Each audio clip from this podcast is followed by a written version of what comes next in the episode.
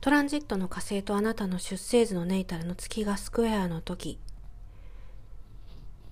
この時期のキーワードとしては、まあ、子供っぽい振る舞いっ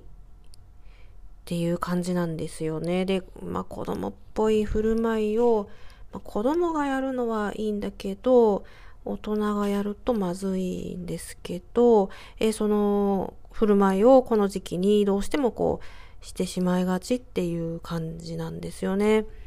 で、構造的にはですね、このトランジットが来る前から、あなたの心のこう深層心理にこう深く深く埋め込まれたこういわゆるこう緊張とか、まあ、フラストレーション、ストレス、そういったものが、どうやら、まあ、この時期に浮上して出てくるっていう感じなんですよね。ですから、こう奥に深くこう埋めてあった人であれば、なおさらね、えそれがこう一気に出てきます。で、出てくるんだけど、なんかこれ人間の面白いところで、そのフラストレーションが、こうなんかこうね、仮想するっていうのかな。ちょっとこう、えそのまま直接は出てこないんですよ。んだからその怒りを暴発されさせるとか、うん、まあそういう感じではなくって、なんかこう、周囲から見ると子供っぽいなっていう振る舞いを通じて、えその怒りみたいなのを出すと。で、しかも子供っぽいので、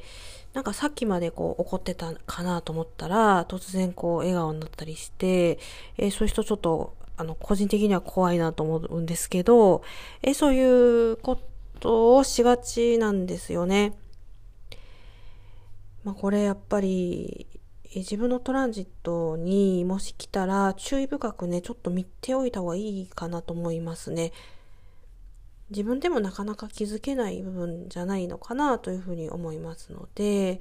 えちょっと要注意だと。えそしてですねもう一つなんですけれど特にこう目ですね愛の方なんですけどそのえ目の、まあ、こう傷ですね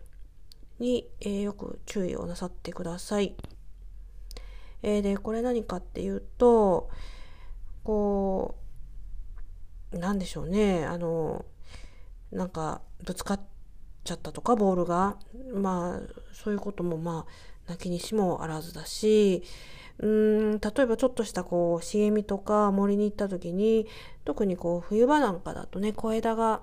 え結構ありますよね。そういうのにちょっと刺さっちゃったとか、あとはどうかな。例えばこう、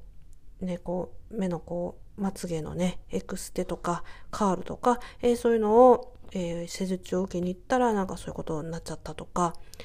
えー、とにかくなんだかんだと、え考えられますけれど、え注意をなさった方がね、え良いと思います。目の、え傷、後からも傷がついてしまうと、えとってもね、え大変なことになりますよね。で、どうなんでしょうね。私なんかもあの、え眼科に行くと目に傷がついてるってこう言われるんですけれど、だからといって、なんか対処してくれるわけでもないんですよね。あの、目薬をさして、これで終わりね、みたいな感じで、治るっていうことはね、ないのかな。まあ何か手術とかなんかすれば治るのかもしれないですけど、そこまでひどい傷ではないと、まあ放置みたいな感じになりますので、えー、なおさらね、えー、これはちょっと注意をね、された方がいいかなと思いますね。私の場合はですね、あのこう、目にね、いろいろこう、あの、女性の人はわかると思いますけど、お化粧するときにいろいろやるじゃないですか。その時にね、ちょっとね、傷つけちゃったんですよね。本当にアホだなと思うんですけどね、ボケててね、うん、まあ本当後悔しても仕方ないんですけど、えー、ちょっとそういったこと、えー、ないようにね、皆さんは、えー、注意をね、えなさってください。